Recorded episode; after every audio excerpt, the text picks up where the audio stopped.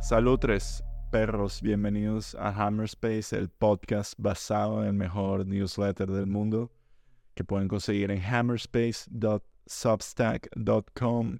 El link está abajo en la descripción. Recuerden darle like a este video y compartirlo con su padrastro para generar ese vínculo que nunca tuvieron mientras ustedes crecían porque no sabían que él iba a estar tanto tiempo en sus vidas.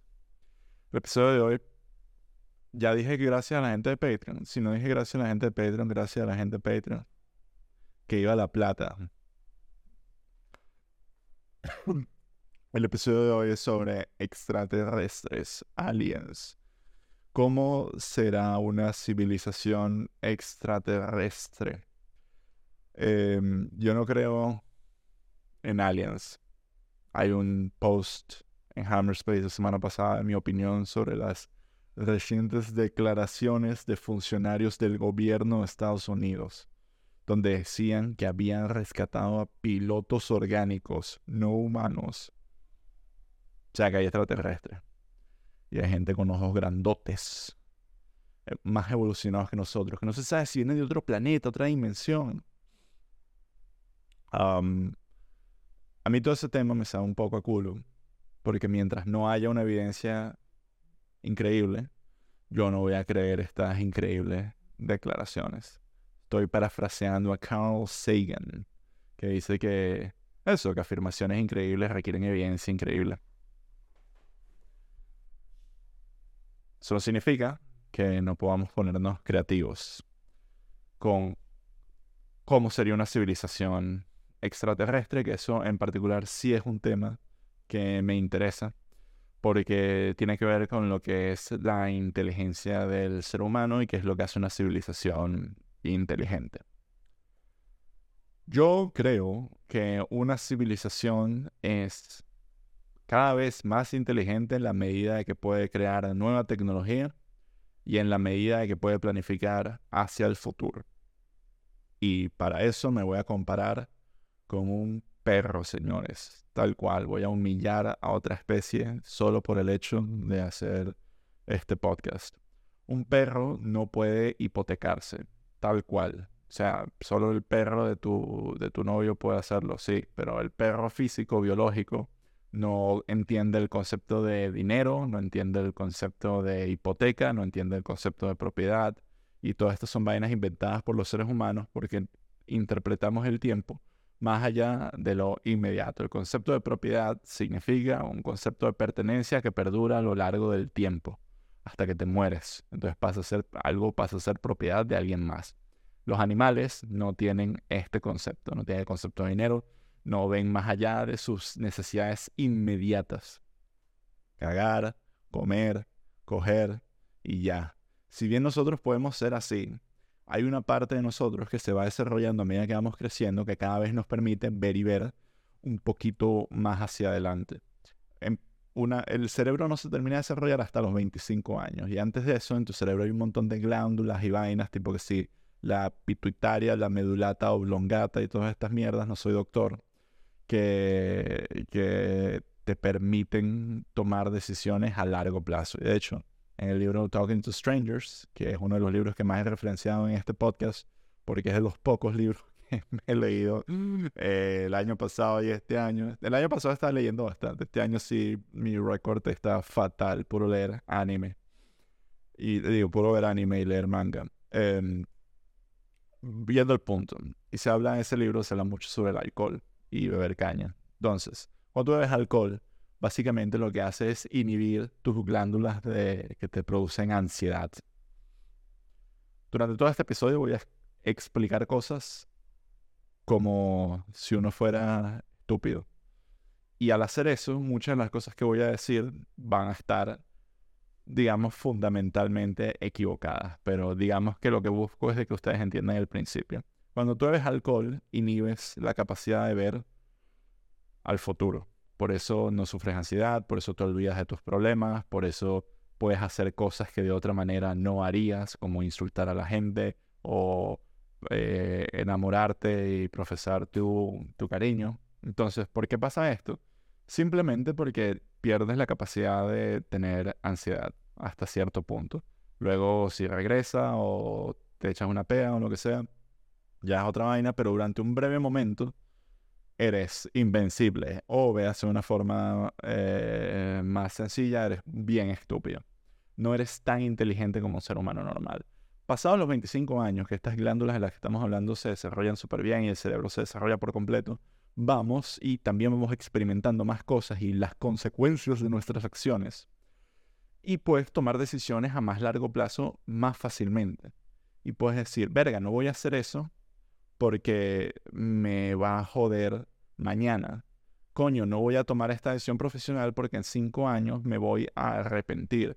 Coño, no voy a hacer esto, no voy a hacer esto de cosas, nos volvemos menos valientes.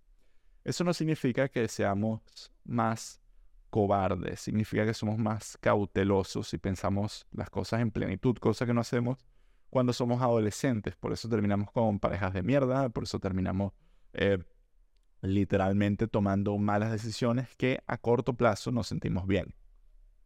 Las hacemos porque, por eso, por, porque, porque nos hace sentir bien. Como civilización, a nivel agregado, y aquí donde entra la parte de los aliens, también somos buenos haciendo planificaciones, digamos, como a 50, 30 años. Tipo, y, y, lo podemos ver ahorita un poco con el, cambio, con el cambio climático, que a partir de cierta fecha nos sabe a culo todo de verdad no sabe a culo todo.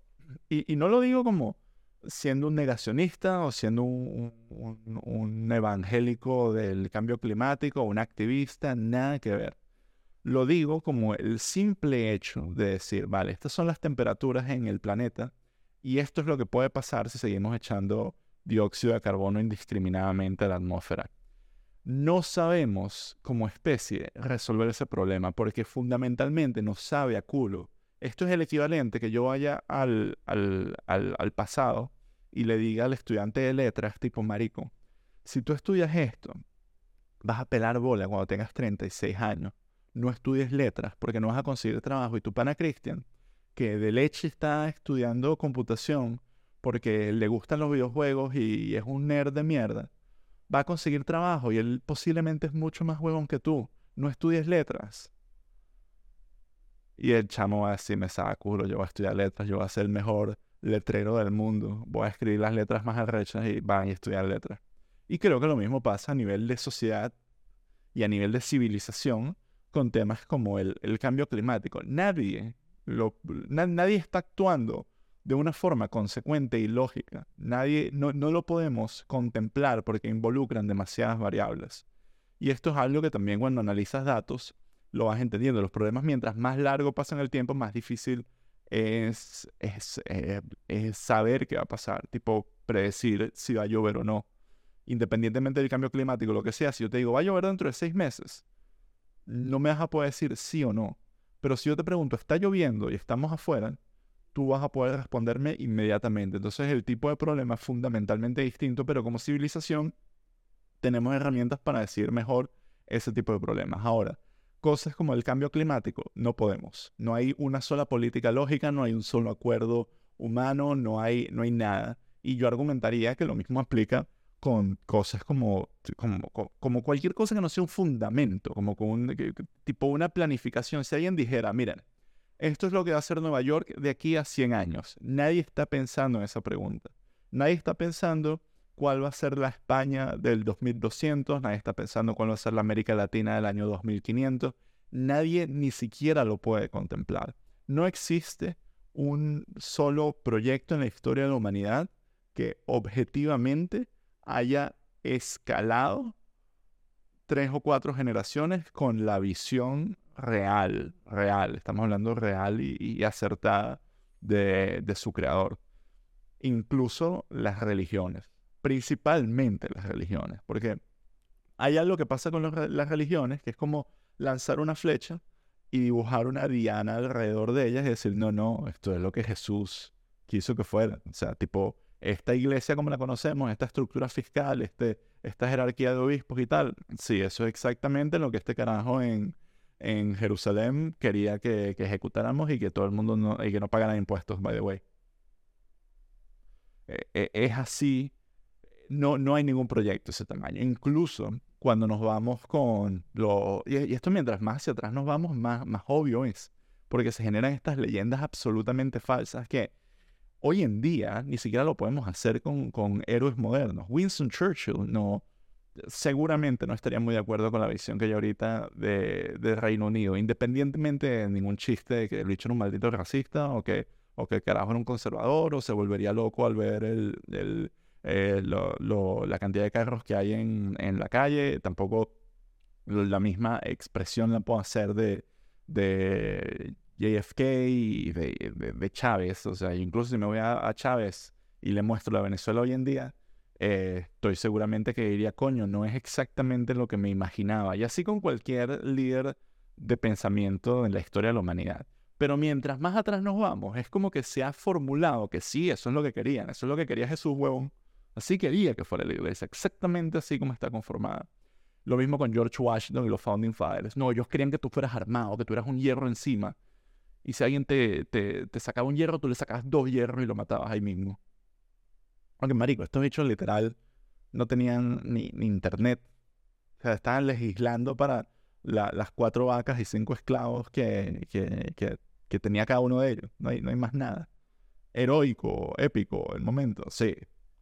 Y, si nos vamos un poco más atrás y nos vamos directamente a las épocas de Alexandro Magno y de Alejandro Magno y de, y de Genghis Khan, ya eso sí ya es la locura de que lanzas una flecha a 17 kilómetros de distancia, le dibujas una diana y dices, no, no, esto es exactamente lo que quería.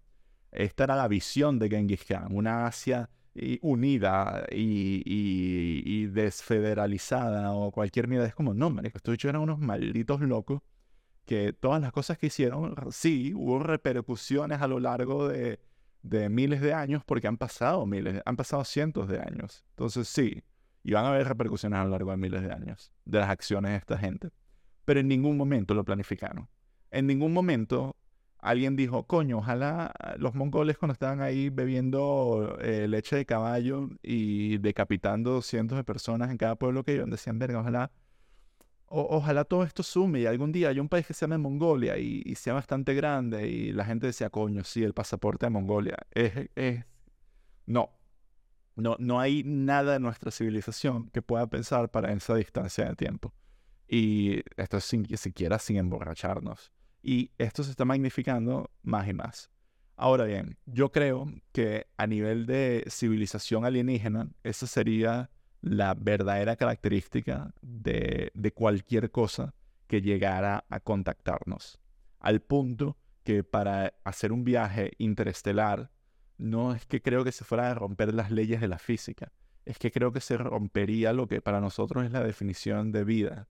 Lo que nos llegaría aquí es lo mismo que nosotros enviaríamos para ahí, que es que es información, es la misma información con la que tú te comunicas con tus amigos, con las relaciones que tienes que son mayormente digitales, que son relaciones de carácter humano, pero en el momento de decir que esto va a ir más allá del tiempo y espacio, posiblemente lo que nosotros terminaríamos enviando sería una especie de chat GPT con, con lo que somos, con nuestro modelo mental.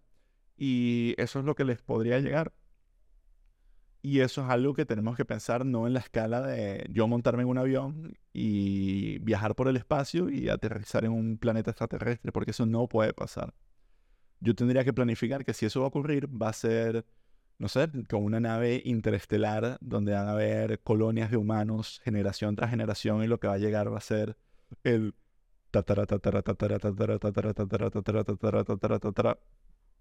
infinito nieto mío y es el que de suerte pudiera llegar a otro planeta, empezar una nueva civilización. A ese punto, siquiera es lo.